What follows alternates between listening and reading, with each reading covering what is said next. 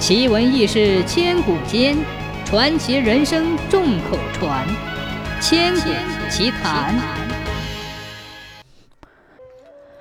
有一个姓卢的官员从京城派到衢州去当太守。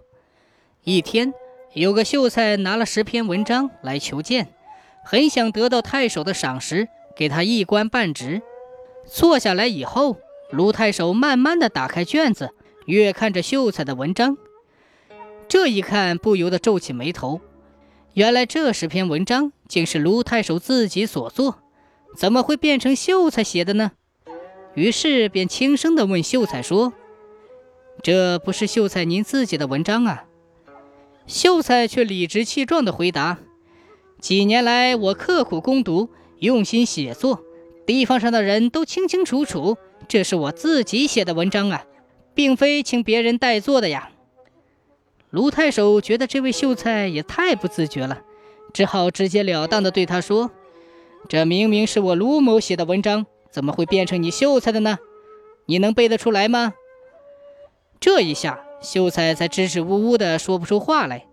过了好一会儿，他不得不说了实话：“呃，我得到这些文章以后，看看上面都没有署名，实在是不知道是您写的呀。”说话时，秀才才显得不安，一边说一边站起来就要走。卢太守和蔼地说：“嗯，这十篇文章虽然都是我写的，但是过去从来没有别人给我看过。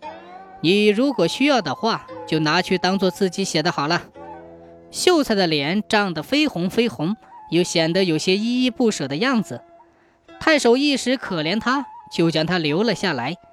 跟他聊了一聊，还送给他许多东西。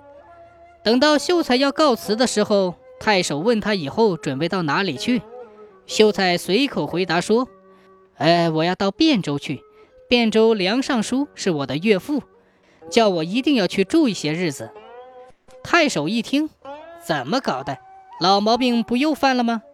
只好耐着性子对他说：“哦，哈哈哈，真巧。”大梁尚书是我的表兄弟，如果他是秀才您的老丈人，那么我跟您应当是至亲喽。您这种说法恐怕又是假的吧？